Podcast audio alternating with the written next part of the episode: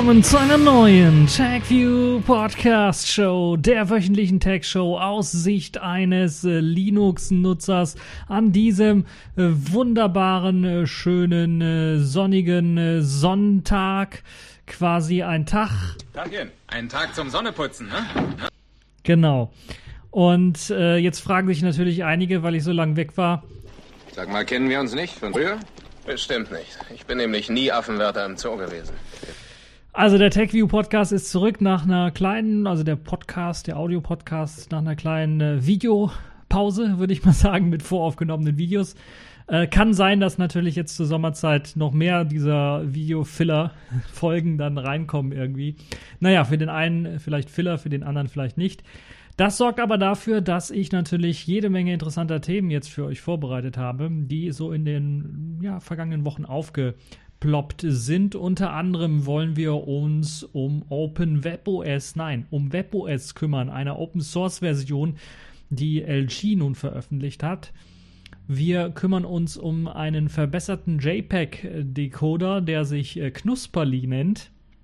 Wir haben einen äh, kurzen Blick auf AV1, den wir werfen können, denn es nähert sich quasi der Fertigstellung. Im Grunde genommen ist der Standard für AV1 schon fertig. Was jetzt nur noch gebastelt werden muss, ist ein ordentlicher Decoder und Encoder. Dann äh, schauen wir uns die Dramatik um Telegram an, denn sie sollten ihren geheimen Schlüssel preisgeben. Das hat zumindest ein Gericht in Russland so beschlossen. Das haben sie nicht gemacht und prompt wurden sie dann auch kurze Zeit später blockiert und wie es denn da so aussieht und wie es weitergehen wird, das werden wir uns auch genau anschauen. Dann haben wir noch AMD Ryzen Fall im Programm. Ein Thema, was äh, irgendwie zu kurz gekommen ist, finde ich. Und deshalb möchte ich das auf jeden Fall nochmal erwähnen. Dann haben wir quasi so das Spielzeug der Woche so ein bisschen und läuten damit unsere Kategorien in dieser Woche ein. Nämlich der Windows File Manager ist nun Open Source. Und jetzt fragen sich einige, Explorer-Exe Open Source? Nein, es handelt sich nicht um die Explorer-Exe. Äh, mehr dazu dann später. Und dann natürlich äh, ein Reigen von Kategorien in dieser Woche. Zunächst einmal Netzpolitik. Dort haben wir gleich zwei Themen. Zum einen haben wir den Bund, der sich entscheidet, Nextcloud einzusetzen. Eine sehr interessante Geschichte. Und dann haben wir den Bundesgerichtshof, der einmal ein richtig gutes Urteil gefällt hat, denn erlaubt, äh, Adblocker zu benutzen. Ähm, worum es sich dabei handelt, werden wir später auch nochmal besprechen. Dann haben wir noch Selfish der Woche. Dort möchte ich ein bisschen was darüber reden, dass wir jetzt einen neuen großen Investor bei Yolla haben und auch für das Selfish OS natürlich. Und zwar ist das die Rostelekom, also die russische Telekom. Und äh, dort gab es jetzt auch eine offizielle Ankündigung von Yolla, die das so ein bisschen dann erläutert. Und äh, ja, da möchte ich auch noch mal kurz drauf eingehen. Dann noch mal kurz zum Ende dann die Pfeife der Woche. Naja, Pfeife des Monats könnte man fast schon sagen, Cambridge Analytica und Facebook. Da möchte ich noch so ein bisschen meinen Senf zu geben, was das angeht. Äh, weil die meisten werden es ja mitbekommen haben, worum es dabei geht. Fangen wir aber zunächst einmal an mit LG. LG startet seine eigene WebOS Open Source Version und WebOS ist quasi wieder zurück und zwar als Open Source und das ist ziemlich interessant. Jetzt werden sich einige wundern und sagen, ja, wir hatten doch schon mal Open WebOS. Aber davon ist gar nicht die Rede, sondern sonst hätte ich auch gesagt OpenWebOS. Sondern es ist tatsächlich die Rede von der LG-Variante von WebOS. HP hat ja damals WebOS, äh, den Namen WebOS und natürlich teilweise auch den Code ähm, verkauft an LG. LG hat daraus das System für ihr Entertainment System, also für ihr TV-System vor allen Dingen dann geschaffen. Hat auch ein bisschen was rumexperimentiert mit weiteren äh, Wearables, Smart Wearables, wie zum Beispiel einer Smartwatch, die auf äh, WebOS lief. Hat aber gleichzeitig dann auch, ähm, nee, das war HP, hat dann gleichzeitig auch Open WebOS rausgegeben. Das heißt, sie haben den WebOS Quellcode herausgegeben, der damals zur Zeit von HP halt eben auf Smartphones oder eben ihrem Tablet lief.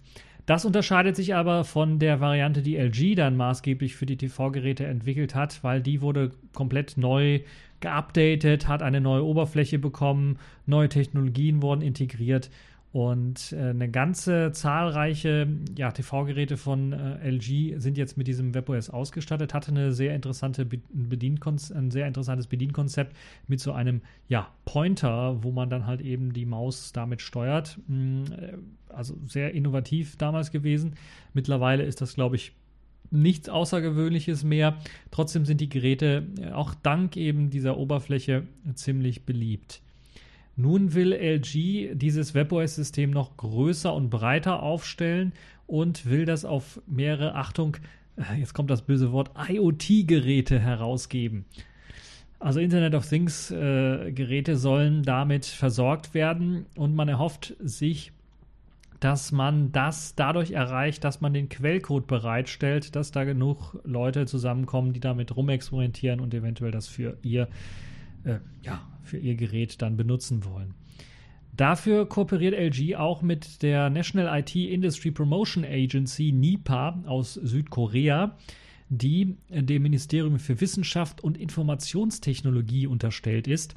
Und die Behörde will Startups mit Geschäftsideen auf Basis von WebOS fördern und diese dann zusammen mit LG äh, und die dann zusammenbringen mit LG, sodass halt LG dann eventuell äh, mithelfen kann. LG hat bereits angekündigt, dass, die, äh, dass sie auf jeden Fall die besten Ideen logistisch, allerdings auch technisch unterstützen wollen, mit dem Ziel eben äh, dem Startup zu ermöglichen, dann eine Kommerzialisierung äh, dieses Produktes dann anzustreben. Vor allen Dingen setzt WebOS die Variante von LG halt eben auf HTML5 und CSS3 mittlerweile. Das war, glaube ich, zu HP-Zeiten noch CSS2 oder so. Also noch eine ältere Technologie. Und mittlerweile ist das natürlich für die ganzen Apps jetzt HTML5 und CSS3. Es gibt da ein ganzes Framework auch dazu, das da genutzt wird. Und LG hat das sicherlich auch erweitert oder ein neues geschrieben. Und das kann also ziemlich interessant werden. Äh, die Hersteller wollen sich unabhängig, unabhängiger machen, glaube ich, so ein bisschen auch von ähm, Android an der einen oder anderen Stelle oder merken so die Grenzen, die Android hat. Äh, schauen uns mal die Variables an, die Smartwatches. Ja, sicherlich, da gibt es einige Android-Smartwatches. Allerdings ist der Verkauf allgemein runtergegangen und das, was man wenn Leute Smartwatches haben, doch eher sieht, sind eben entweder ganz komplette eigene Firmware-Geschichten, eigene Systeme, die drauflaufen, oder halt andere Systeme, wie halt eben äh, äh, iOS, also WatchOS heißt es, glaube ich. Ne, das heißt jetzt, ah, ich weiß nicht, wie es bei denen heißt. Auf jeden Fall dieses äh, auf iOS basierende, auf den Apple Watches laufende System. Und es gibt noch das Tizen-System, auch ein etwas System, was man hier mit WebOS vielleicht so ein bisschen gleichsetzen kann, weil es versucht halt eben auch äh, auf verschiedenen Geräten lauffähig zu sein. Und man hat bei Samsung dort ähnliche Probleme was eben äh, ja die Nischen, das Nischendasein von Tizen angeht. So ist es halt meistens in der Welt zumindest so, dass TV-Geräte damit ausgeliefert werden, aber man Smartphones doch dann nur, glaube ich, in Indien und Pakistan und in der Gegend so ein bisschen findet. Ähm, und auch nicht großartig, da wurde zwar großartig immer was angekündigt, aber nie irgendwie was released hier für den Rest der Welt. Das also eine interessante Geschichte. Müssen wir mal schauen, wie sich das denn weiterentwickelt äh, in Sachen WebOS. Das könnte den einen oder anderen könnte das natürlich nostalgische Gefühle zurückbringen, weil WebOS sicherlich mit der Gestenbedienung und wie es halt eben zu bedienen war und äh, diesen Gestenbereich unterhalb des Displays sicherlich eine sehr innovative Idee hatte, die dann später sicherlich auch äh, in, zum Teil in andere Systeme mit eingeflossen sind. Ähm, die Ideen auch wenn nicht komplett übernommen worden sind. Also weil diese Gestenbereich-Steuerung, äh, die ist nirgendwo mehr aufzufinden, glaube ich. Also fast. Also vielleicht noch bei den äh, Fingerabdruckscannern, so teilweise bei einigen Android-Smartphones, die das dann auch zur Gestensteuerung benutzen, aber nicht mehr in der Form, wie es WebOS gemacht hat, sondern das ist dann da eine primitive Form einer äh, Tastenemulation, die dort gemacht wird, sagen wir mal so. Bei WebOS war das schon noch ein bisschen anders.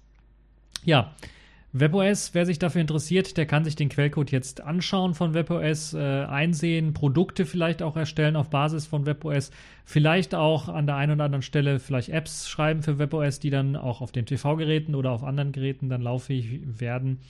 Äh, ob das jetzt Auswirkungen hat, auch auf die Community, die auf Basis von OpenWebOS oder auf teilweise auch neuen Technologien, jetzt zum Beispiel das Projekt LuneOS, was sich dort entwickelt hat was versucht so ein bisschen WebOS oder das, was mal WebOS war, wieder auf Smartphone zu bringen.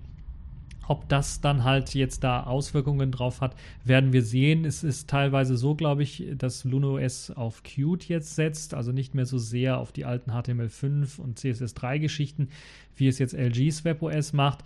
Ähm, aber sicherlich gibt es halt eben auch Support für HTML5 und CSS3 in äh, Qt. Deshalb kann ich mir durchaus vorstellen, dass man vielleicht die eine oder andere Idee dann da übernehmen wird oder gerade wenn es jetzt eben WebOS-mäßig äh, auch äh, vielleicht auch ein paar ja, Code-Stellen gibt, die man, wo man sich so ein bisschen auskennt, dass man das vielleicht dann auch übernehmen könnte. Es bleibt aber abzuwarten, wie sich das dann äh, weiterentwickeln. Schaden tut es auf jeden Fall wohl erst einmal nicht. Es ist eine tolle Idee und äh, bleibt dann zumindest uns irgendwie erhalten, dass WebOS auch jetzt ein, ein, einer erneuten Open Source Variante, die LG jetzt herausgegeben hat. Äh, bleibt halt nur abzuwarten, ob sich tatsächlich genug Leute finden, äh, die sich dafür interessieren. Äh, hätte das LG ganz zu Anfang gemacht und beispielsweise gesagt, okay, wir setzen unseren neuen unsere neuen Ideen und äh, Sachen auf Basis von OpenWebOS um, dann wäre, glaube ich, die Sache ein bisschen was anders gelaufen. Dann wäre man noch vor der ganzen Tizen-Geschichte schon dabei gewesen, eventuell ein neues Ökosystem zu schaffen. Aber LG hat den Zug irgendwie verpasst und jetzt versuchen sie irgendwie, ach ja, sich auf dem Nebengleis einen neuen Zug irgendwie schnell zusammenzuschustern. Das wird natürlich nicht funktionieren. Ähm, aus meiner Sicht zumindest. Aber zumindest hat es ein, äh, ein möglicherweise Erfolg in ein paar Nischensystemen. Also gerade diese IoT-Geschichte, da kann ich mir durchaus vorstellen, dass vielleicht der ein oder andere Hersteller mal sagt, okay, auf seiner Smartwatch, ja, da packe ich halt ein WebOS vielleicht mal drauf, äh, mit halt eben diesen Technologien von LG, anstatt sich was eigenes basteln zu müssen. Kommen wir zum nächsten Thema. Verbesserte JPEG-Dekodierung durch Knusperly. Wir erkennen schon am Namen, es handelt sich um ein Google-Projekt. Google hatte halt eben mit Brotly und anderen Lees dann immer solche, hm, ja, äh, so ein Running Gag, würde ich mal fast schon sagen, in Sachen Code, äh, Codenamen. Und diesmal geht es um ein äh, JPEG-Decoder, der weniger Artefakte, weniger Blöcke erstellen soll. Und das ist natürlich eine ziemlich interessante Geschichte. JPEG ist ja das Format, das aus dem Internet kaum wegzudenken ist, obwohl es ja bessere Formate einfach gibt. Es gab ja auch dieses äh, berühmt-berüchtigte JPEG 2000, was ja schon durchaus äh, zur Jahrtausendwende dann durchaus bessere Ergebnisse lieferte als der alte JPEG-Encoder und Decoder.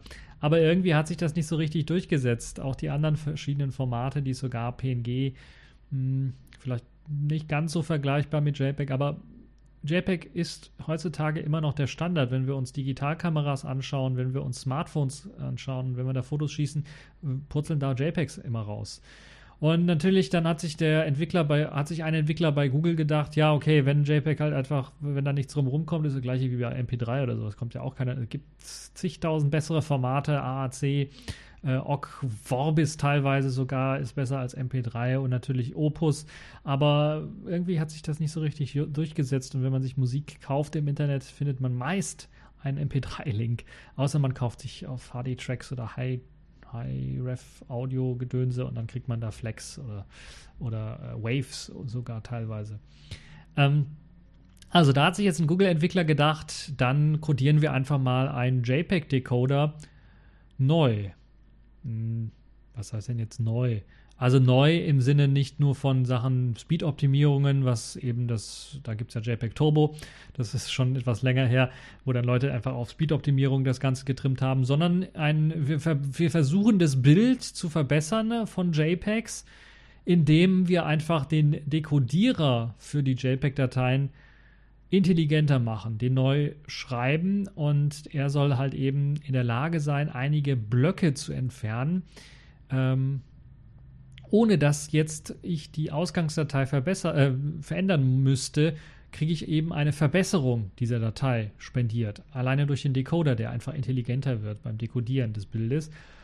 Und da wird natürlich auf äh, vor allen Dingen auf ein paar Techniken natürlich auch zurückgegriffen, die wir mittlerweile auch von Smartphones kennen, die Smartphones eben benutzen, um Bilder zu verbessern, zu optimieren und dann in optimierter Form abzuspeichern. Unsere Smartphone-Kameras werden ja immer intelligenter oder die Software dahinter wird immer intelligenter, um die Bilder natürlich rauschärmer und äh, blockärmer zu machen und trotzdem durchaus detailreich zu halten. Und das, diese Innovationen, die dort reingesteckt oder reingeflossen sind, will man jetzt eben auch in diesen, in diesen äh, äh, Decoder reinschreiben, äh, in den ähm, äh, Decoder, der sich immer noch äh, ähm, Knusperli nennt und so ein bisschen an Kekse erinnert. Deshalb auch das Symbolbild Kekse dort zu sehen.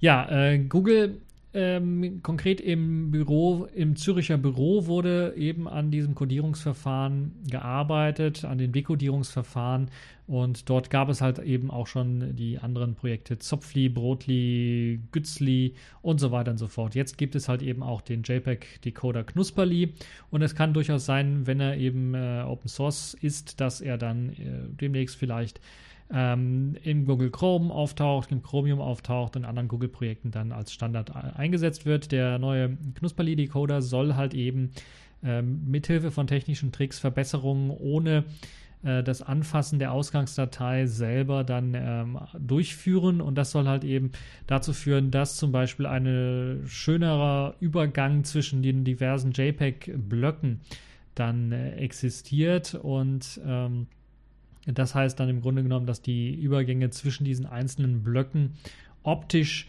äh, möglichst wenig hart ausfallen, sodass man das dann nicht mehr als Block erkennt, weil wir kennen das ja, wenn man JPEGs zu sehr ähm, komprimiert, erkennt man Blöcke, aber auch selbst wenn man ein bisschen mehr reinzoomt. Also ist die Rede nicht von Pixeln, sondern tatsächlich von Kompressionsblöcken.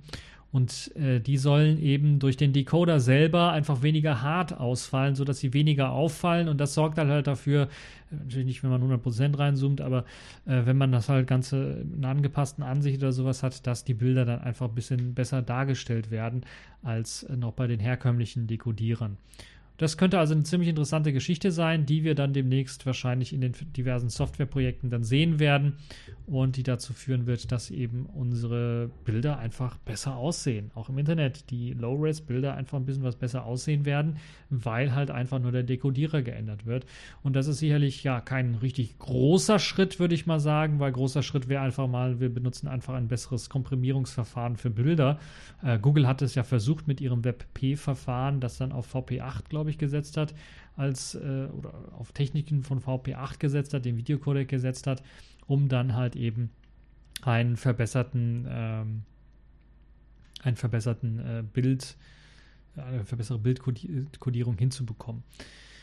Ja, das also zu dem Knusperli JPEG Decoder. Bleiben wir direkt bei Codes und äh, Codecs und kommen wir zu AV1. Da kommen wir also zu Bewegtbild. Und AV1 ist eben der inoffizielle Nachfolger des VP9 Codecs, einer Alternative zu H265, die sehr, sehr offen entwickelt werden soll, äh, frei von Patenten sein soll und natürlich auch in Open Source Projekten Einsatz erhalten soll. Also ähnlich wie das VP9 versucht hat, wobei da immer Gerüchte waren und Leute Angst hatten, na, eventuell ist da da noch irgendwie was mit Patenten, was patentbehaftet ist. Und das soll jetzt bei AV1 komplett ausge März sein. Äh, die XIF Foundation, die ja Octheora und Vorbis entwickelt hat, arbeitet zum Beispiel mit dabei. Aber auch namhafte Hersteller wie Mozilla, äh, Google und ja, im Grunde genommen die, das Industriekonsortium Alliance for Open Media, so nennt sich das Ganze, also ein Konsortium aus verschiedenen ähm, Projekten, also Techniken des DALA-Codex, das hat die XIF Foundation entwickelt äh, Techniken von Mozilla, Tor, Cis, äh, Cisco aus VP10, das Google entwickelt hat, sind eingeflossen in diesen AV1-Codec. Man hat also gedacht, okay, wir wollen alle das gleiche Ziel im Grunde genommen erreichen. Wir haben unterschiedliche Technologien und Ansätze. Arbeiten wir doch zusammen äh, gründen wir ein Konsortium, das äh, dieses Ziel beschreibt und dann versucht zusammen einen sehr guten äh, Videocodec zu basteln. Das haben sie jetzt gemacht und sie haben sehr lange entwickelt und sind jetzt dazu gekommen, dass im Grunde genommen die Spezifikation für diesen freien Codec AV1 nun offiziell eingefroren ist und das bedeutet mit anderen Worten, wir sind in der Zielgeraden, was die Veröffentlichung von AV1 angeht. Das heißt, die Spezifikation ist eingefroren. Das heißt im Grunde genommen, wir kennen das bei WLAN-Spezifikationen, da gab es ja auch schon, wenn sie eingefroren ist, da gab es schon erste Hersteller, die dann diese Spezifikation, wo sie nicht offiziell, ja, sagen wir mal, äh, herausgegeben worden ist, dann in ihren Produkten eingesetzt haben, weil die Spezifikation einfach schon fertig war. Und so sieht es jetzt auch mit AV1 aus. Das heißt, die Spezifikation ist fertig. Es wird keine großartigen äh, Änderungen mehr geben. Das heißt, die Hersteller, die jetzt zum Beispiel Dekodierer auf den Markt bringen wollen oder Chips herstellen wollen, die AV1 direkt dekodieren können, können jetzt auf Grundlage dieser Spezifikation äh, dann schon mit der Entwicklung anfangen. Und auch die Encoder oder Softwareentwickler für die Encoder können jetzt damit anfangen, diesen zu optimieren, weil jetzt ja sich großartig in den äh, Spezifikationen nichts mehr ändert, sodass die jetzt nicht irgendwie Zeugs wegwerfen müssten, weil jetzt auf einmal sich der, die Spezifikation ändert. Und ja, das ist eine sehr spannende Geschichte, wie ich finde, weil dieser AV1-Codec natürlich äh, sehr starke Verbesserungen mit sich bringt im Vergleich zu VP9, das ja auch schon sehr große Verbesserungen zu VP8 gebracht hat soll jetzt hier nochmal um etwa 30 Prozent mehr Leistung herausgeholt oder Verbesserungen herausgeholt werden können in Sachen Bildqualität bei gleicher Dekodierung. Oder eben, das heißt mit anderen Worten, ich kann, um die gleiche Bildqualität wie bei VP9 zu erreichen, halt eben 30 Prozent mehr komprimieren. Und das ist natürlich auch eine schon sehr, sehr deutliche Ansage, die vor allen Dingen für das Web, wo wir immer mehr Videodateien haben, wo YouTube äh, dieses Video oder hier dieser Podcast landet ja auch als Video auf YouTube äh, immer beliebter wird. Vielleicht ist das nicht so das beste Beispiel, weil ja fast ein statisches Image nur zu sehen ist, ein Bild nur zu sehen ist, aber bei Videos, ihr habt ja die anderen TechView Podcast Shows gesehen, wo ich Videos, Videoaufnahmen gemacht habe, äh, macht es schon Sinn, wenn halt eben ich auf einmal als äh, YouTube-Betreiber oder als Google eben, äh, der, der YouTube betreiben muss, weil man 30 Prozent die Dateien alle kleiner habe, äh, brauche ich halt weniger Rechenleistung, brauche ich halt weniger Speicherplatz und das sorgt halt eben dafür, dass wir ja, mehr Effizienz haben. Ja, seit Herbst 2015 arbeitet man daran. Wie gesagt, eben Mozilla, äh, XIF Foundation, äh, Google, Cisco, Tor äh, arbeitet man an dem AV1-Codec. Parallel dazu hat äh, die IETF, ähm, das ist die Internet Engineering Task Force, äh, den sogenannten Internet Video Codec NetVC standardisiert und ähm, auf dem äh, IETF-Meeting 101, äh, das in London stattgefunden hat, hat man bestätigt, dass die Spezifikationen für AV1 inzwischen offiziell eingefroren sind.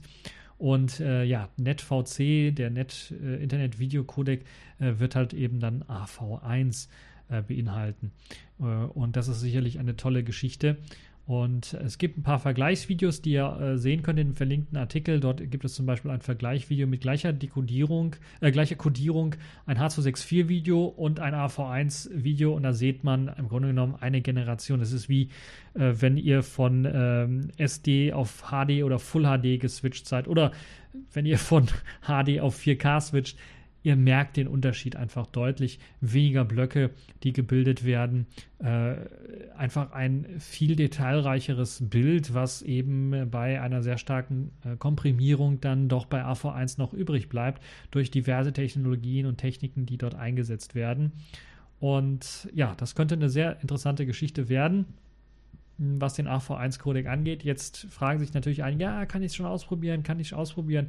Ausprobieren könnt ihr das, aber ihr müsst schon noch sehr, sehr viel Geduld ähm, haben, denn das Problem momentan am AV1-Codec ist äh, die Codiergeschwindigkeit, die einfach deutlich schlechter ist als bei H264. H264 ist natürlich mittlerweile auch so alt und durch so viele diverse Codierer gegangen und äh, die dann optimiert worden sind bis zum geht nicht mehr, dass es natürlich um Welten schneller ist als AV1. Ich glaube sogar, es gibt momentan keinen AV1-Coder, Encoder, der auch über mehrere Prozessoren verteilt encodieren kann.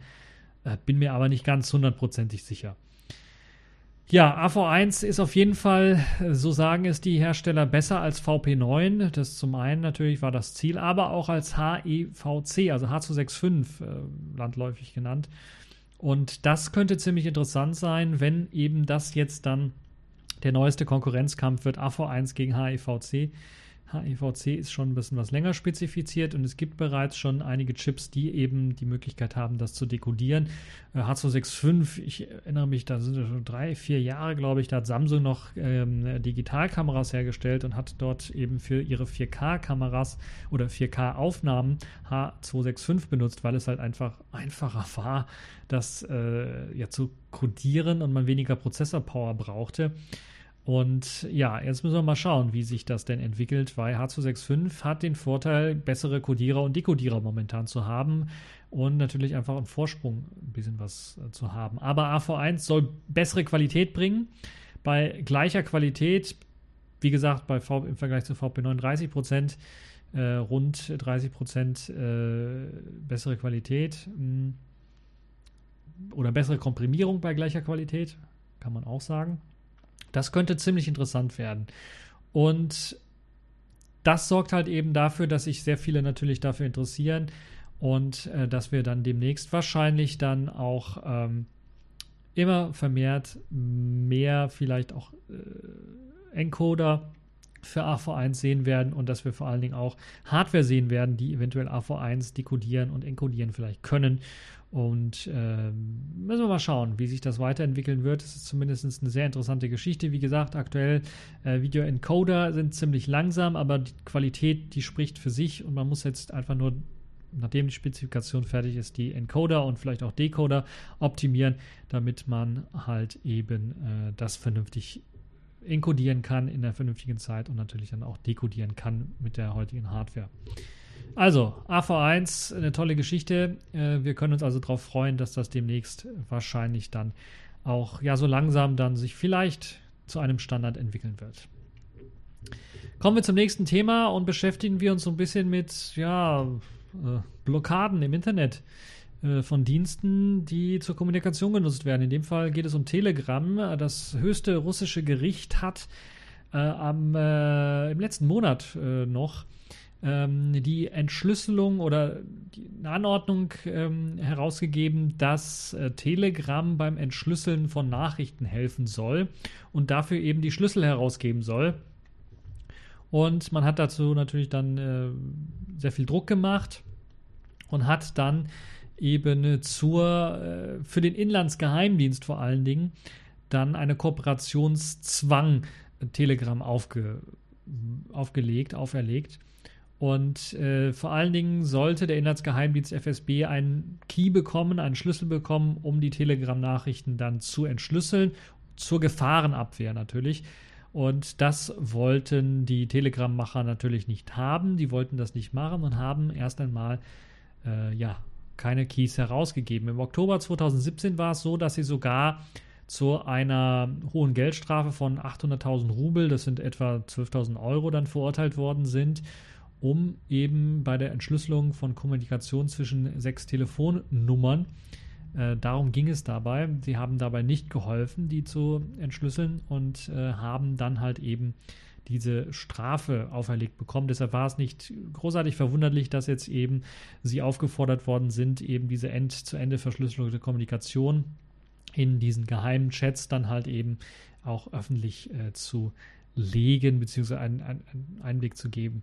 Zum einen, äh, wenn es eben ordentlich Ende zu Ende verschlüsselt ist, können sie das sowieso nicht. Ähm, aber es gibt aber auch äh, ja, standardmäßig bei Telegram einen nicht verschlüsselten Chat. Also was heißt nicht verschlüsselt? Einen nicht Ende zu Ende verschlüsselten Chat, sondern einen lediglichen äh, transportverschlüsselten Chat. Und dazu haben sie den Key und könnten halt für die Kommunikation äh, das, was der FSB angefordert hat, dann auch tatsächlich preisgeben.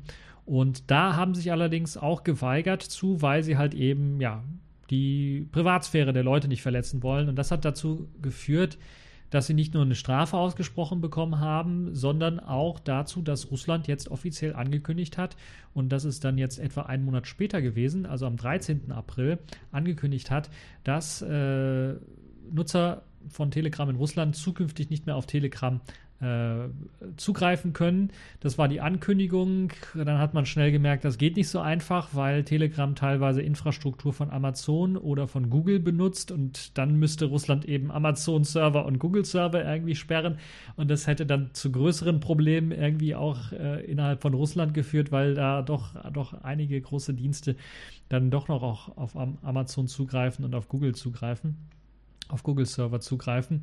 Und ja, der Betreiber der App, Pavel Durov, hat sich äh, geweigert, weiterhin den Behörden den Zugriff auf die geheimen Schlüssel des Unternehmens zu geben, um halt eben dann die äh, Nachrichten zu entschlüsseln.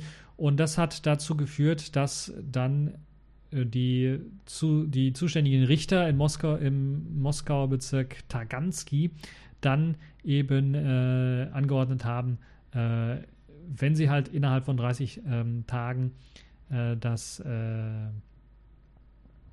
nicht äh, herausgeben, dann wird Telegram äh, gesperrt. Man hat zwar eine Verfassungsbeschwerde eingeleitet, aber das hat nichts großartig gebracht. Und jetzt hat man erst einmal versucht, Telegram zu sperren. Das hat, wie gesagt, nicht so ganz funktioniert. Und es hat auch nicht so ganz funktioniert, weil sich halt eben der äh, Pavel Durov dann auch gedacht hat, ja, okay, wenn die dann hier schon ein paar Serverzugänge sperren für Telegram, dann richte ich mal kurz VPN-Server ein und erlaube den äh, in Russland lebenden Telegram-Nutzern einfach kostenlos diese VPNs zu benutzen, um weiterhin Telegram zu benutzen. Und so im Grunde genommen gab es vielleicht ganz kurz so einen Abfall von Telegram, als die Sperre an, anfing, aber das wurde dann schnell wieder behoben und nach einer kurzen Zeit war es halt wieder so, dass Telegram genutzt wurde oder dass es halt eben wieder nutzbar war. Das heißt, ähm, das zeigt interessanterweise auch so ein bisschen, wie und wo die Reise hingeht, dass so ein ja, Internetunternehmen, das Kommunikation anbietet, sich erfolgreich wehren kann gegen solche Anweisungen, Schlüssel herauszugeben, weil sie jetzt, wie Sie ja auch gemerkt haben, dank des Internets äh, am längeren Hebel sitzen, äh, weil sie halt eben nicht äh, einem bestimmten Land zugeordnet sind, sondern halt eben im Internet sitzen, wo halt eben es Workarounds äh, gibt und Möglichkeiten gibt, halt eben äh, Leuten dann weiterhin den Zugang äh, dazu zu ermöglichen. Und ich finde das eine ziemlich mutige Geschichte, da gegen, den, äh, gegen diese Gerichtsentscheidung vorzugehen ähm, und die privaten Daten der Nutzer weiterhin schützen zu wollen. Das hat auf jeden Fall Respekt verdient. Und wir werden sehen, wie es weitergeht mit der ganzen Geschichte. Und ja, Telegram insgesamt ist jetzt, gilt jetzt nicht so als, sagen wir mal, bekannter Verschlüsselungsgenie äh, und Heini, äh, der halt eben sehr gut für geheime Nachrichten oder sowas in Austausch genutzt werden kann.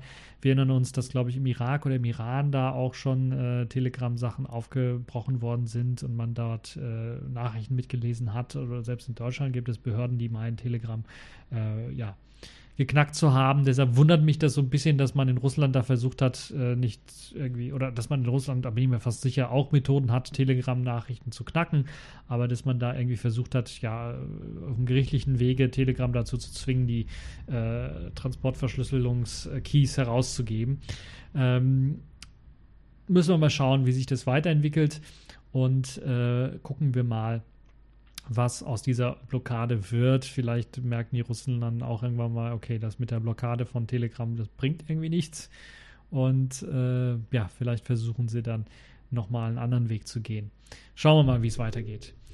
Kommen wir zum nächsten Thema. Ein Thema, was äh, auch wieder so ein bisschen ein Thema ist für wie Medien teilweise umgehen oder wie sich, äh, da könnte man fast schon auch zum letzten Thema kommen, wie sich auch Medien beeinflussen lassen durch verschiedene Artikel, die dann doch in der einen oder anderen Form äh, etwas aufgebauscht werden. So hat zum Beispiel, haben einige Intel-nahe Medien, würde ich das mal sagen, oder Intel-Fanboy-Medien über eben der, die Spectre-Lücke äh, ne, die Meltdown-Lücke, ich weiß gar nicht, ich habe schon wieder vergessen, von AMD berichtet. Äh, AMD Ryzen Fall hat man das Ganze genannt. Also da gibt es tatsächlich auch Sicherheitslücken in AMD-Prozessoren, sind aber in keinerlei, äh, also überhaupt nicht mit den Intel ähm, zu vergleichen, weil es sich hierbei tatsächlich um ja, kleinere Sicherheitslücken handelt, die jetzt durch einen Security-Patch nicht dazu so, dafür sorgen, dass auf einmal der PC oder der Prozessor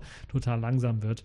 Ähm, ganz offiziell handelt es sich um einige Sicherheitspatches, die jetzt äh, betroffenen Systemen äh, eingespielt werden. Man hat äh, bestätigt bei AMD nach einer Prüfung, dass eben äh, es dort Probleme gibt.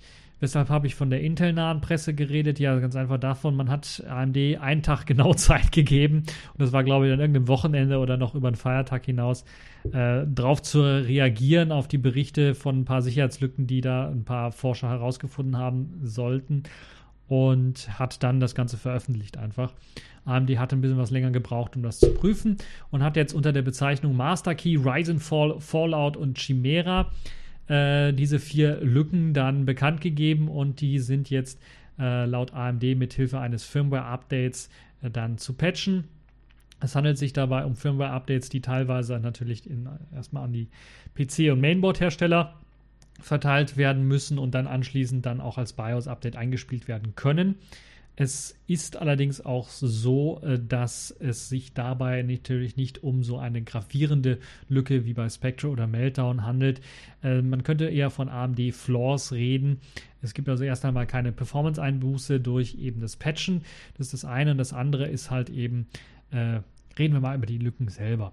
Zum einen haben wir eine Fallout Master Key oder Ryzen Fall Schwachstelle die diesen Sicherheitsmechanismus, den AMD eingebaut hat, die, der nennt sich Platform Secure Processor PSP, dauerhaft umgehen soll, um so etwa Malware im System verankern zu können. Das ist das eine. Äh, Zugriff geht allerdings nur lokal. Man muss also lokal schon Zugriff auf den Rechner haben, um das Ganze ausnutzen zu können. Dann gibt es die sogenannte Chimera-Lücke. Die klafft im AMD-Chipsatz der Promontory also etwa auf den AM4 und TR4-Plattformen. Das sind ziemlich neue Plattformen. Bei mir läuft gerade zum Beispiel eine AM3-Plattform. Ähm, äh, dieser Chipsatz hat unter anderem einen äh, DMA-Zugriff und äh, dort kann eben ein Angreifer zum Beispiel einen manipulierten Treiber einspielen und könnte dann Malware zur Spionage zwischen äh, dem, äh, zwischen dem Benutzer und dem Chipsatz dann verankern und dann würde alles, was da äh, drüber fließt, dann irgendwie ausspioniert werden. Ähm, das Ausnutzen von dieser Lücke, genauso wie von der Lücke davor, ist halt eben, äh, wenn sie ausgenutzt wird, natürlich ziemlich ja, desaströs, könnte man sagen. Aber die Attacken sind nicht ohne weiteres möglich. Also man braucht zum einen natürlich äh, zwingend Adminrechte. Man muss also am System selber auch noch irgendwie entweder lokalen Zugriff haben oder ein sehr großes, nicht gepatchtes System haben, äh, um halt überhaupt äh, solche Sachen machen zu können. Die Sicherheitsforscher, die das Ganze herausgefunden haben, äh, herausgefunden haben äh, Dan Guido von Trail of Bits, haben dann auch weiterhin die Situation so ein bisschen entschärft, weil sie eben keine unmittelbare Gefahr vor Angriffen sehen. Selbst wenn alle Details äh, zu einem Angriff offen liegen würden, müssten Angreifer ihm zufolge nach auch viel Arbeit in die Entwicklung von Angriffstools stecken. Es gibt noch kein Proof of Concept, was so richtig äh, das Ganze dann auch zeigt.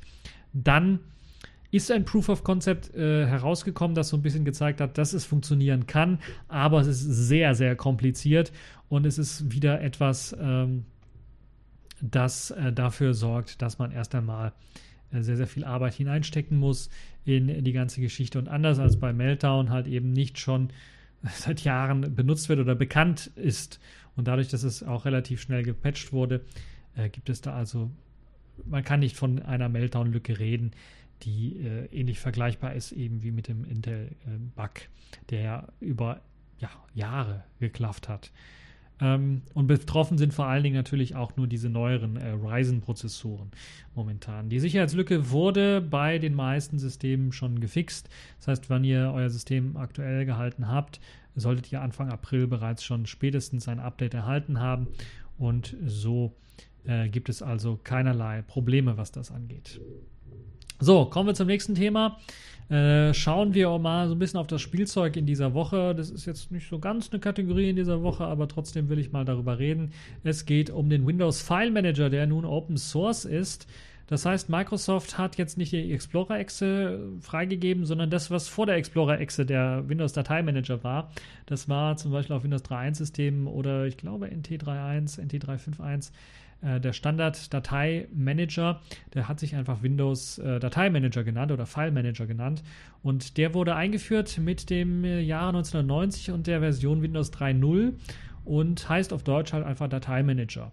Und dieser wurde jetzt unter der Lizenz MIT freigegeben und jeder kann sich das Ganze anschauen und kann sich dann angucken, wie der, der Standard-Dateimanager von Windows 3, 3.1, NT3.1 und NT3.5.1 seinen Dienst so gemacht hat. Und äh, teilweise, er ging ja nun als Standard-Dateimanager in Windows 95 dann in den Ruhestand, war aber oder wurde lange Zeit als WinFile-Exe tatsächlich auch noch weiter ausgeliefert. Ich bin mir nicht ganz sicher, aber ich meine auf Windows XP, warte, ich könnte mal, ich habe doch bestimmt eine Windows XP virtuelle Maschine. Genau, die fahre ich jetzt einfach mal hoch im Hintergrund und erzähle dann ein bisschen was weiter.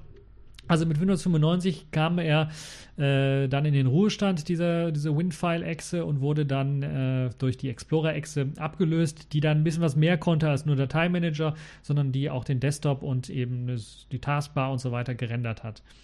Ähm, auf GitHub steht jetzt der Quellcode bereit und äh, kann auch, man hört vielleicht äh, den Windows-Startsound im Hintergrund, ähm, äh, auf äh, GitHub steht also jetzt der Quellcode bereit und man kann auch äh, aus Kompatibilitätsgründen eine leicht angepasste Originalversion äh, benutzen. Die steht einem zur freien Verfügung und kann dann als Binärform auch runtergeladen werden. Ähm, es gibt dann eine leicht angepasste Version, die sie als Original Plus genannt wird.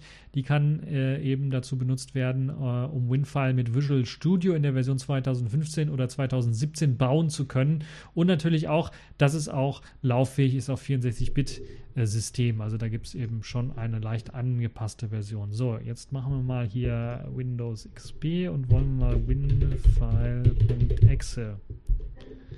Nein, WinFile.exe kann nicht ausgeführt werden. Das heißt, es ist tatsächlich nicht mehr in Windows XP enthalten, aber war lange Zeit, ich glaube, Windows 98, Windows 95, 98 ME Bestandteil des Systems, vielleicht sogar noch Windows 2000. Auf jeden Fall kann man sich die WinFile-Exe auch von den Systemen auf, äh, konnte man sich das auf sein Windows XP schieben und dann von dort auch aus benutzen. Äh, Microsoft hat, wie gesagt, das Ganze jetzt freigegeben und äh, die, die restlichen Code-Teile, die es da jetzt schon gibt, enthalten teilweise sogar ähm, Code, der seit 2007 ähm, aufgelaufene persönliche Anpassungen des 35 Jahre alten Microsoft Codes, äh, ursprünglich von Craig Wittenberg entwickelt, äh, dann zu finden ist. Dazu zählen unter anderem Drag-and-Drop-Support, Unterstützung für Kontextmenüs, das Starten einer Command-Shell per Tastenkombination Steuerung K sowie einer einfachen Vor- und Zurücknavigation, die auch eingebaut worden ist. Äh, Wittenberg freut sich über Beiträge von Außenstehenden, allerdings äh, muss dazu in den meisten Fällen tatsächlich auch ein CLA äh, unterschrieben werden, äh, wenn man eben äh, einen Pull-Request einreichen möchte. Das ist vielleicht das für den einen oder anderen dann, ja, das, der Wermutstropfen. Aber man kann sich den Code ja runterziehen und dann selber anpassen und für sich selber oder einfach forken und dann äh, geht das halt auch ohne CLA aber dann hat man halt nicht den äh, Vorteil, dass das eben Microsoft Windows File Manager dann ist. Es ist auf jeden Fall eine sehr interessante Geschichte und ich finde es ein coole, cooler Schritt, der so ein bisschen zeigt, dass Microsoft sich im Begriff ist zu verändern, was äh, Open Source angeht. Und äh, bestes Beispiel dafür ist, äh, dass Microsoft tatsächlich aus dem alten Pfad Open Source ist ein Krebsgeschwür oder Linux ist ein Krebsgeschwür, was ja damals für die Open Source oder freie Software dann stand, vor allen Dingen ähm, entfernt hat. Und äh, bestes Beispiel dafür ist jetzt auch, dass Microsoft tatsächlich eine eigene Linux-Distribution für ihre Azure, Azure, nee, wie heißen die? Azure, Azure äh, Cloud-Server äh, dann herausgegeben hat. Äh, und äh, das ist natürlich auch eine sehr, sehr interessante und spannende Geschichte. Die Hölle, Hölle ist also in dieser Woche wieder einmal richtig zugefroren und man konnte Schlittschuh drauf laufen. Microsoft hat tatsächlich eine Linux-Distribution herausgegeben. Also wer hätte das denn erwartet, dass die Linux-Community oder das Linux so gewinnen kann, dass Microsoft selbst sich geschlagen gibt, indem sie einfach sagen, okay, wir, brachen, wir bringen einfach mal eine eigene Linux-Distro raus. Ja, äh, das dazu. Wer sich das anschauen möchte, kann das machen. Und äh, passend zu diesem Windows-Thema mache ich jetzt hier einfach mal, man hört im Hintergrund vielleicht dann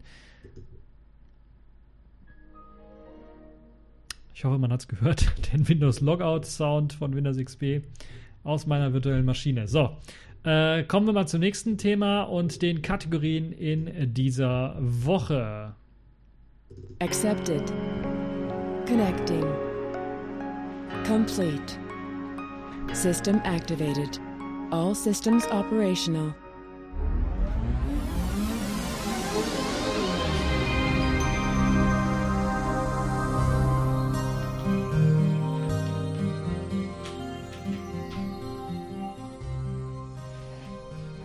Ja.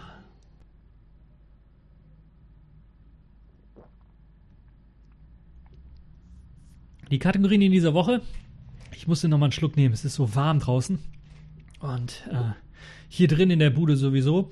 Apropos Bude, äh, im Bund hat man sich jetzt auch dafür entschieden, ja, im Grunde genommen eine neue IT-Infrastruktur einzusetzen für, den, für das Dateisharing.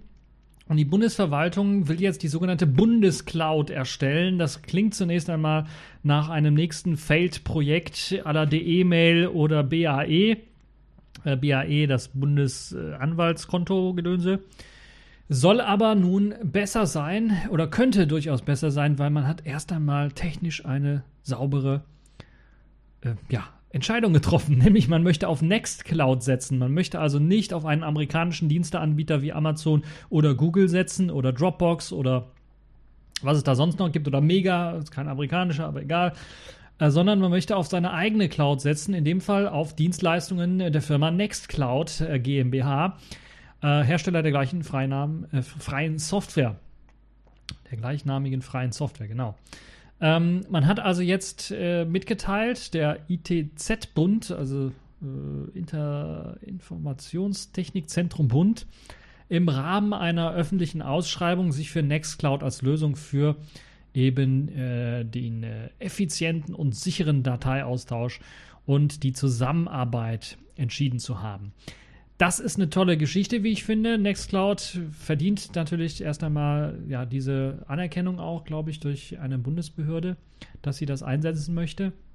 Und natürlich ist das auch eine sehr spannende Geschichte, die einmal zeigt, dass man auch, wenn man ordentliche Ausschreibungen macht, auch zu ordentlichen Ergebnissen kommt. Und in dem Fall hat man sich für die Nextcloud GmbH entschieden als Subunternehmer äh, die dann eben äh, zukünftig dafür verantwortlich sind, den Behörden äh, der Bundesverwaltung Nextcloud äh, zum Speichern von Daten und äh, so weiter ähm, ja, lauffähig zu machen, nutzfähig zu machen. Und dazu sollen rund oder werden rund 300.000 Nutzer in der Verwaltung ähm, das Ganze dann benutzen. Das wäre also, glaube ich, eine der größeren Installationen von Nextcloud, äh, was das angeht. Und es könnte eine ziemlich interessante Geschichte werden. Äh, Nextcloud äh, bietet natürlich eine freie Version, die wir alle runterladen können, die bei mir jetzt gerade, ups, die bei mir gerade auf dem Server läuft, äh, wo ich meine Kontakte und Kalendereinträge mit verwalte. Dateien weniger, dazu nutze ich immer noch SyncThink oder teilweise sogar noch BitTorrent Sync, um die zu synchronisieren. Ja, gut, ich gebe es zu, auch Dropbox teilweise noch. Weil wenn man schon mal anfängt mit den ganzen verschiedenen Dienstleistern, ist das Umziehen auch nicht immer so einfach. Ähm, aber man möchte auf die Enterprise-Version natürlich beim Bund setzen. Das heißt, Nextcloud hat auch eine Enterprise-Version, die man natürlich, wofür man erstmal bezahlen muss. Man kriegt dann langzeitig, äh, langfristigen Support für diese Version mit Updates, Sicherheitsupdates und bei Problemen natürlich wird da auch dran gearbeitet, äh, diese Bugs dann zu fixen oder bestimmte ja, Szenarien dann lauffähig zu machen für die Bundesverwaltung. Das könnte also ziemlich interessant sein. Und wäre auf jeden Fall eine der größten, größeren Installationen und größeren Auftraggeber für die Nextcloud GmbH, die dann eben dieses Nextcloud Enterprise Produkt dann gekauft haben.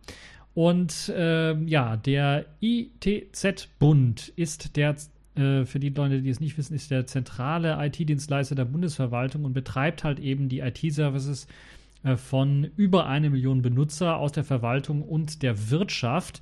Also es geht nicht nur um die Bundesverwaltung, sondern eben auch um äh, die Wirtschaft, die da teilweise vom ITZ-Bund verwaltet wird. Und das hat also doch schon durchaus Signalwirkung, wenn halt eben man sehr gute Erfahrungen mit der Nextcloud macht, dass eventuell dann auch die Wirtschaft dann hinterher drauf aufspringt und das Nextcloud richtig groß wird. Das könnte so ja eine große erfolgreiche Geschichte für ein ja, deutsches IT-Unternehmen werden äh, das tatsächlich hier in Deutschland ansässig ist.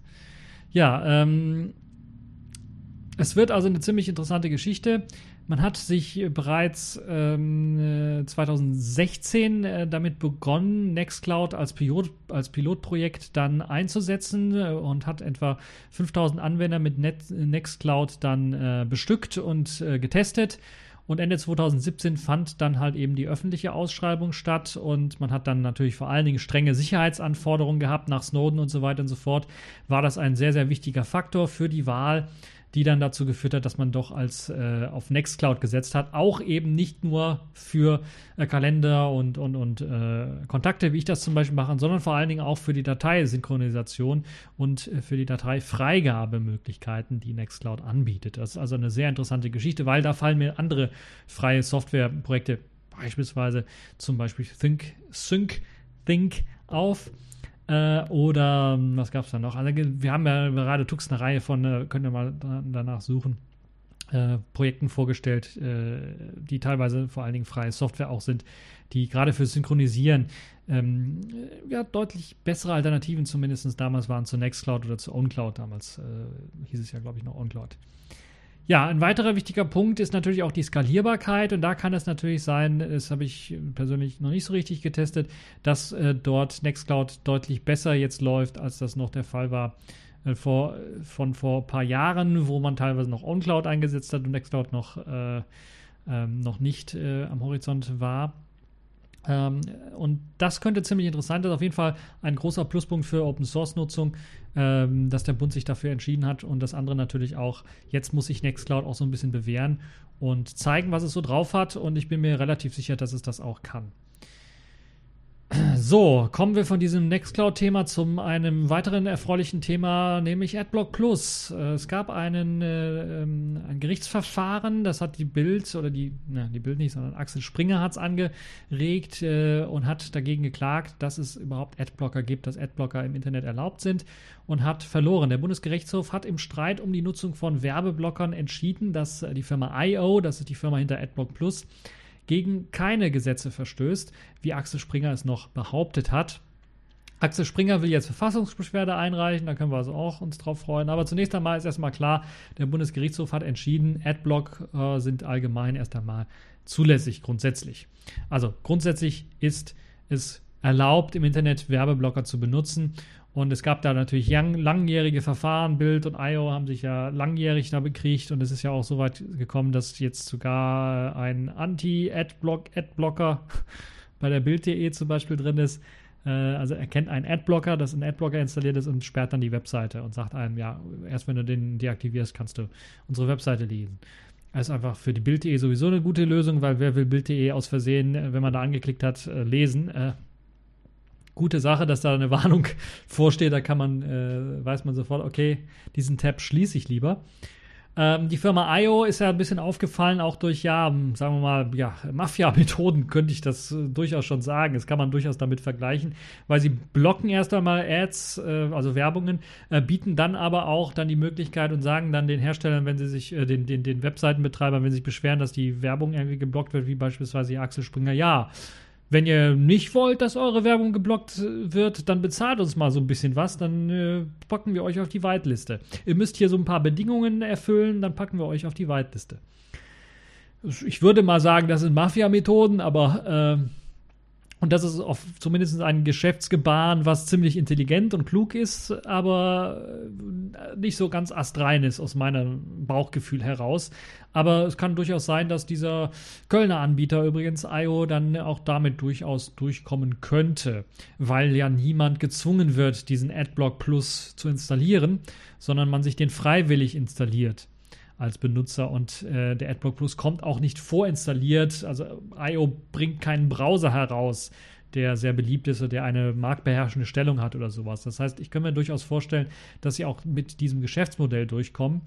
Und ähm, es sieht ja mittlerweile auch so aus, dass Adblocking selber so eine Art Selbstverteidigung ist. Also der CCC hat ja bereits schon in mehreren Berichten, Frank Rieger war da ja äh, sehr groß und stark dran beteiligt, äh, aufzuzeigen, wie gefährlich eigentlich äh, diese ganzen Wer der, der, Werbemüll ist. Also der ist nicht nur lästig sondern, und nervig, sondern äh, Selbstverteidigung in dem Sinne, dass es halt eben tatsächlich auch ein Schutz ist vor Eindringen in den Rechner, indem man Adblocks blockt, weil es halt eben verschiedene Anbieter gibt, die einfach jede Werbung irgendwie schalten mit JavaScript-Code, der ausgeführt wird, der die Möglichkeit hat, versteckte Eingabefelder über den normalen Benutzereingabefälder reinzulegen, um Passwörter abzufischen, der versucht eventuell Anwendungen äh, zu starten auf dem Rechner und äh, Schädlinge einzuschleusen. Also da gibt es eine ganze Reihe von Einfallstoren, die eben dadurch geöffnet wird, dass man ähm, diese Werbung und diese ganzen Werbetreibenden, ähm, die Werbeplattformen, die es dort gibt,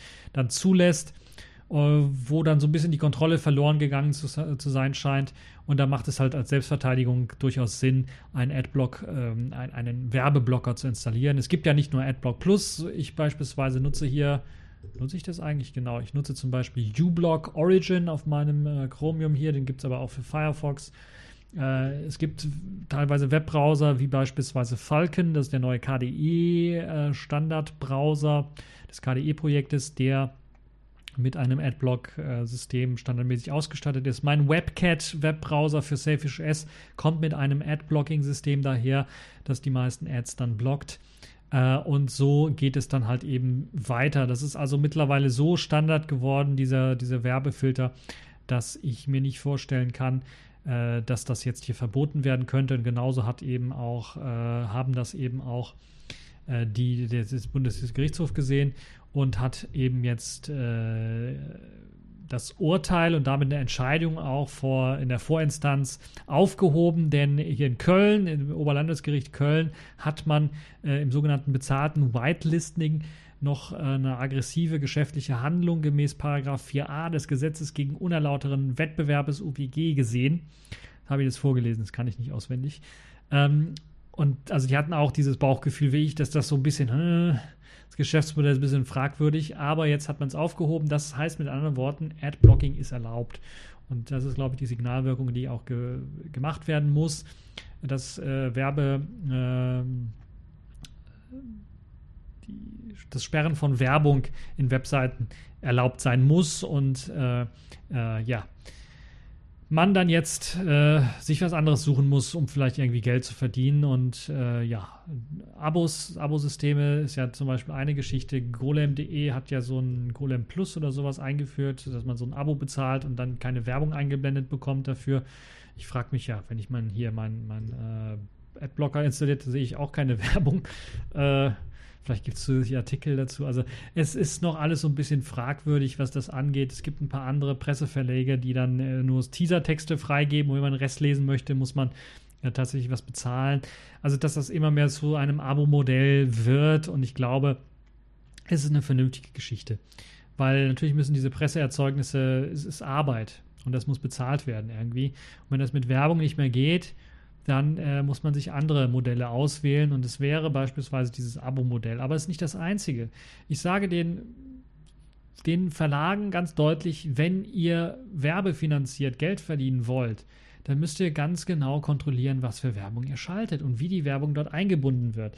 Es kann einfach nicht sein, dass wenn ihr eine Webseite habt, wo ihr Presseartikel habt, dass dann 90% der Webseite, die geladen werden, von mir nicht eure Webseite ist, sondern irgendwelche Werbeskripts von irgendwelchen komischen anderen Anbietern oder von anderen Webseiten oder analytische äh, Tools oder sowas geladen werden, die einfach dann meinen Browser blockieren oder den Prozessor auslasten oder vielleicht im Hintergrund noch irgendwie welche Bitcoins berechnen. Das kann einfach nicht sein und darf einfach nicht sein. Ihr müsst, wenn ihr mit Werbung Geld verdienen wollt, müsst ihr, das, äh, müsst ihr ganz strikte Regeln für die Werbung erzeugen. Beispielsweise darf die Werbung kein JavaScript enthalten. Wäre zum Beispiel eine wunderbare Idee. Werbung einfach, die kein JavaScript enthält, sondern Werbung, wie wir es in den 90er Jahren hatten, Banner-Werbung, GIFs, GIF-Animationen oder sowas, wo man draufklickt, dann kommt man auf die Webseite äh, zu der Werbung. Aber kein JavaScript oder keine Tracker, die einem dann irgendwie überwachen, was man für einen Artikel gerade gelesen hat, ob man gerade auf den Like-Button gedrückt hat. Solche Geschichten oder einen Kommentar eingegeben hat, das darf einfach nicht äh, ermöglicht werden. Also es ist möglich, auch mit Werbung Geld zu verdienen, wenn man das vernünftig macht. Und ich glaube, die Firma IO will vielleicht natürlich auch großteils Geld verdienen. Deshalb hat das Whitelisting gemacht. Aber Google geht ja in die gleiche Richtung und hat jetzt in ihren Chrome-Browser einen Werbeblocker eingebaut und der will ein Whitelisting für gute Werbung machen und will schlechte Werbung blockieren. Und das ist, glaube ich, der richtige Ansatz und der einzige Ansatz, wie man eben die verschiedenen Betreiber dazu bringen kann, einfach zu sagen, okay, wir achten drauf, dass wir Werbung gut einbinden, dass wir da keinen JavaScript-Müll draufpacken, der dann erstmal den Rechner des PCs, äh, des, des äh, ansurfenden Users dann irgendwie blockiert oder der einfach Leute ausspioniert. Das darf einfach nicht sein. So, genug zum Sonntag. Äh, zu diesen Worten. Wir kommen gleich nochmal zu den Sonntagsworten. Kommen wir mal, machen wir mal weiter, weil sonst wird die Länge der Sendung hier ein bisschen was äh, übermäßig. Kommen wir zum Sailfish der Woche. Dort haben wir das Thema Rostelcom, äh, Rostelekom ist der neue Investor bei Yolla und für Sailfish US äh, tätig. Ähm, ein neuer strategischer Investor, so hat es Jolla genannt und hat halt eben äh, Rostelekom, äh, Rostelekom vorgestellt, die jetzt als Großinvestor eingestiegen sind, die vor allen Dingen jetzt auch bereits dadurch Aufmerksamkeit auf sich gezogen haben, dass sie gesagt haben, sie wollen jetzt äh, Selfish S umbenennen, sodass es einen russischen Anstrich bekommt. Und dann war es der Aufschrei groß, bis dann alle rausgefunden haben, ja, es gibt ja eine Selfish OS Russ-Variante, so heißt sie ja offiziell. Das ist die für Russland mäßige Selfish S-Variante und es geht vor allen Dingen maßgeblich um diese Variante, dass die umbenannt wird und nicht mehr Selfish S Russ heißt, sondern soll halt irgendwie anders heißen. Äh, powered by Selfish S oder sowas, dann wahrscheinlich irgendwie so.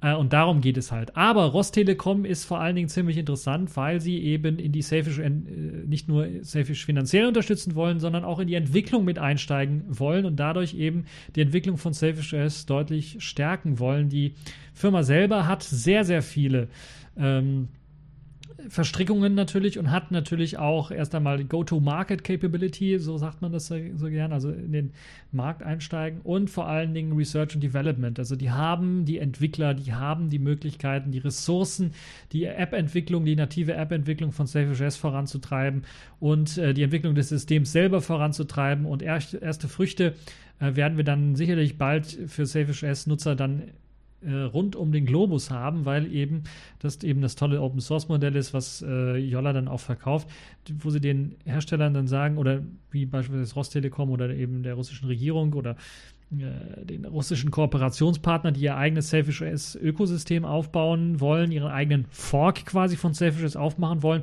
die Änderungen, die ihr am Open Source Teil von Selfish OS macht, die müssen dann auch zurückfließen in das äh, offizielle Selfish OS. Also die Änderungen, die global für alle nützlich sind, müssen zurückfließen. Das, was nur lokal für euch gedacht ist, das kann bei euch irgendwie bleiben. Könnt ihr weiterentwickeln. Wir, wollen, wir brauchen zum Beispiel keine Spezialtools, die jetzt nur speziell für ein spezielles Payment-System in Russland gedacht ist, bringt in den USA oder bringt in Europa wenig.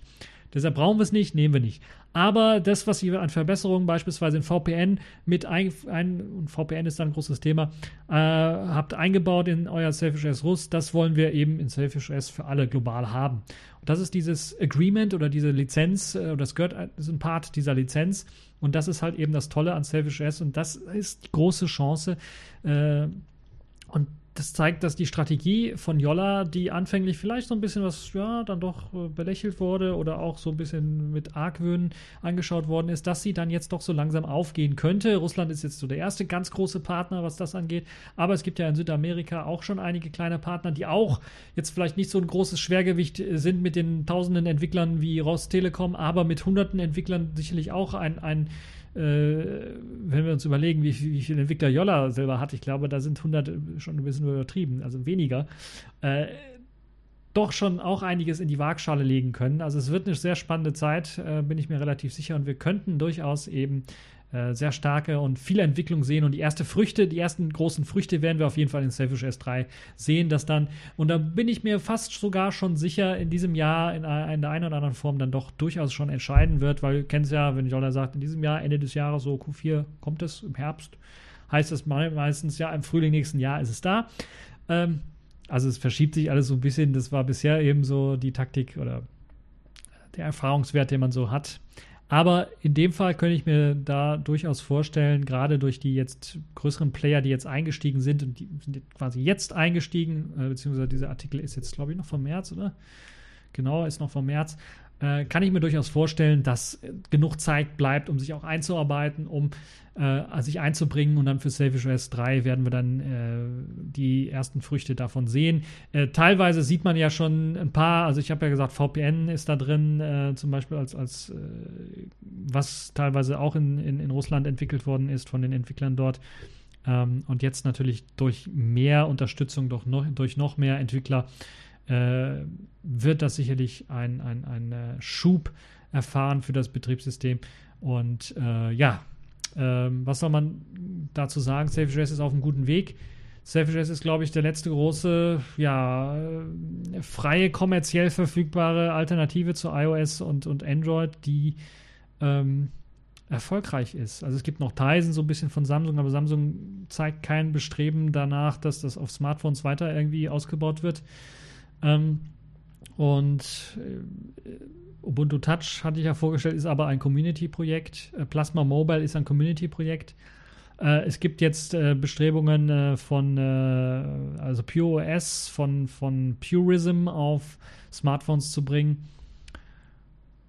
Das ist aber alles in der Entwicklungsphase und da ist man weit von entfernt, etwas Nutzbares zu haben. Und was Selfish ist man dem nutzbar, also ich würde sagen, man ist es jetzt schon teilweise nutzbar für äh, eine Nische, vielleicht für den Großteil noch nicht, aber man äh, macht immer mehr größere Schritte hin und Bestrebungen hin dazu, dass es tatsächlich als eine Alternative tatsächlich äh, ernstzunehmende Alternative für Android und iOS gelten kann. In bestimmten Bereichen.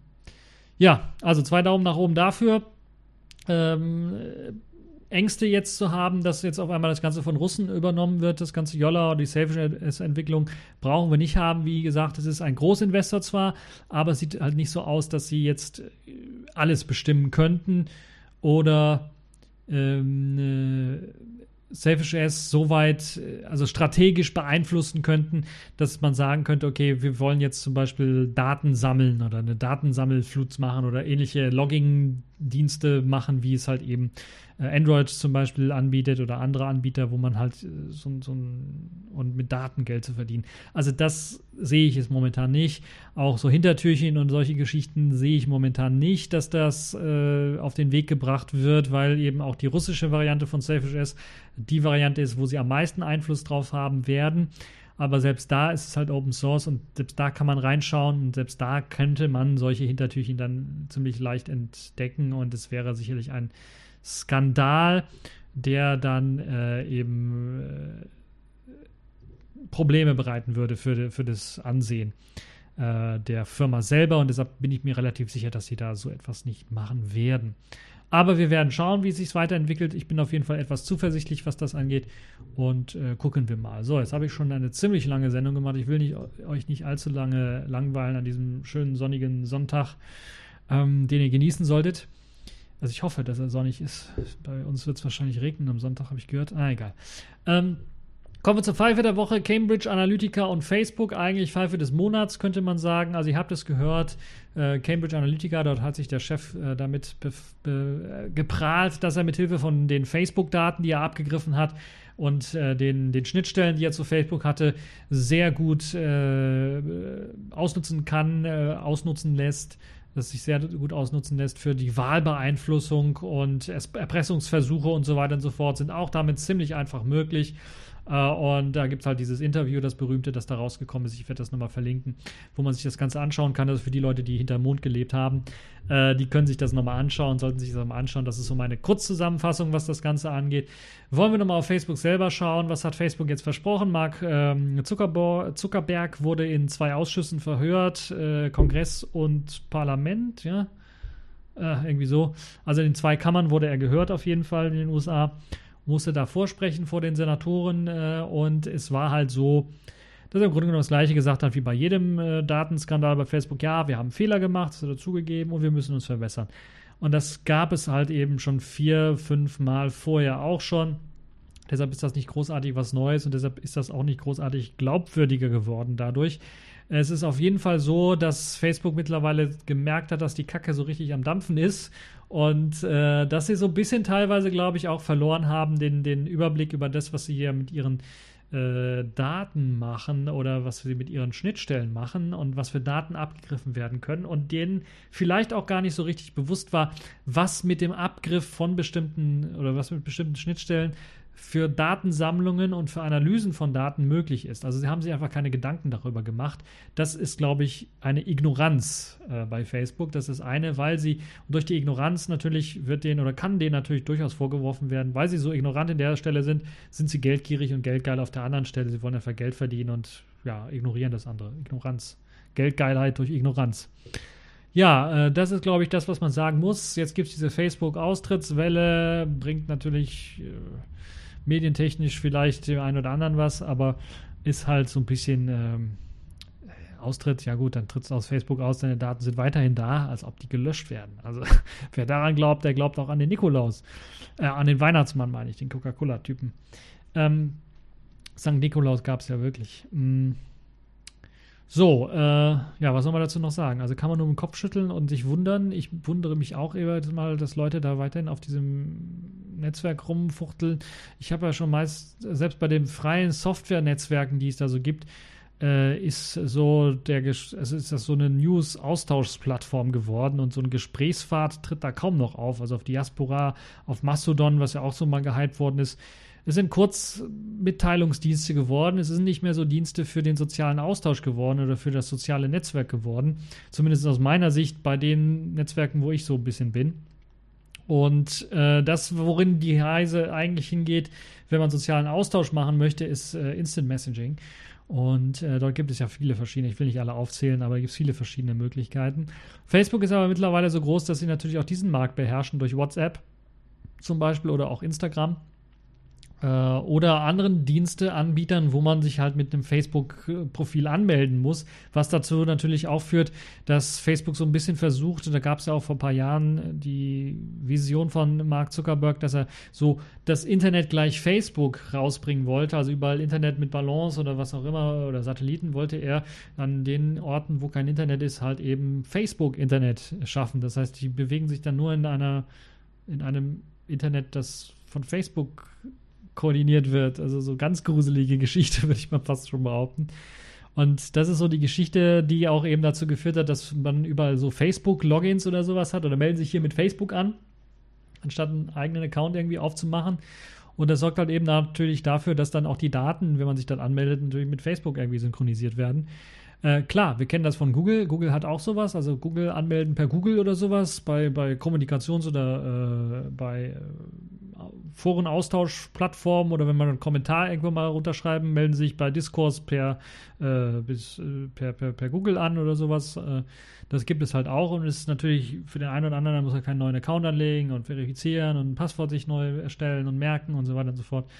Mhm bequem, aber ja, diese Bequemlichkeit hat halt eben auch die Nachteile zugunsten von eben äh, Facebook oder Google dass die an die Daten rankommen, an die persönlichen Daten rankommen. Die wissen dann euren Nicknamen, äh, den ihr euch vielleicht gegeben habt auf, auf der Kommentarplattform XYZ und ja, können dann den Nicknamen euch zuordnen und wenn ihr den Nicknamen irgendwo anders finden auf einer irgendeiner anderen Webseite, wissen sie, ah, das ist der und der, der wohnt da und da.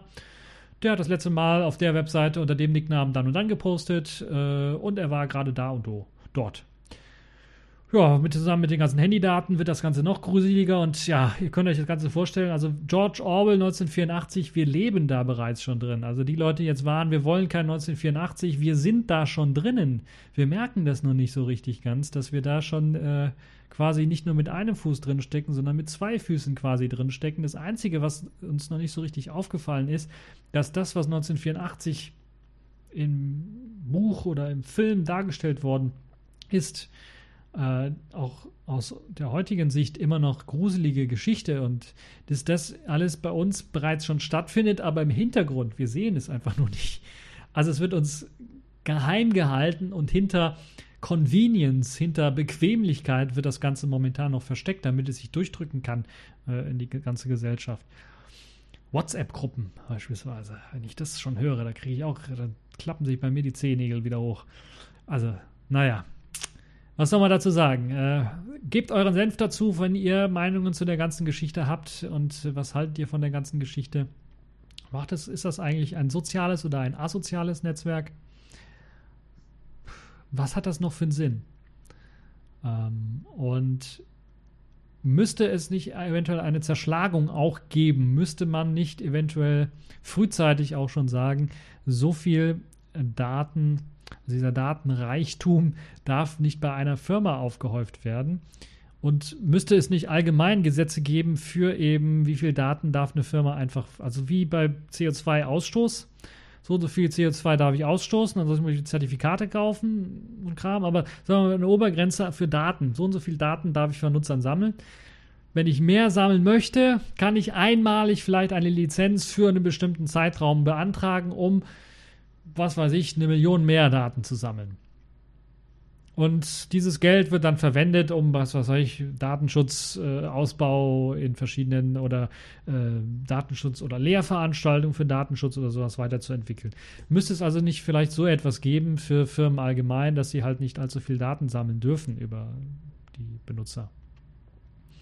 Datensparsamkeit muss wieder her. Wir brauchen endlich wieder mal äh, einen. Und was macht eigentlich die Bundesdatenschutzbeauftragte? ja, das ist eine Frau, für die Leute, die sich wundern, ja, wer ist denn das überhaupt? Weil wir kennen, wir haben alle immer noch den Peter Schaar vor Augen, weil der war halt eben engagiert und hat mal was gesagt und mal auf den Tisch gekloppt, auch wenn er nichts zu sagen hatte oder äh, also zu sagen hat in dem Sinne, dass er da nicht irgendwie was verbieten kann, aber er hat zumindest seinen Unmut, er hat seinen Job gemacht. Ganz einfach. Also, naja. Kommentare äh, herzlich gerne im Kommentarbereich einfach abgeben. Und äh, ja, das war's dann jetzt für diese TechView Podcast Show. Ich hoffe, es hat euch gefallen, ihr hattet Spaß dran und bis zur nächsten Show.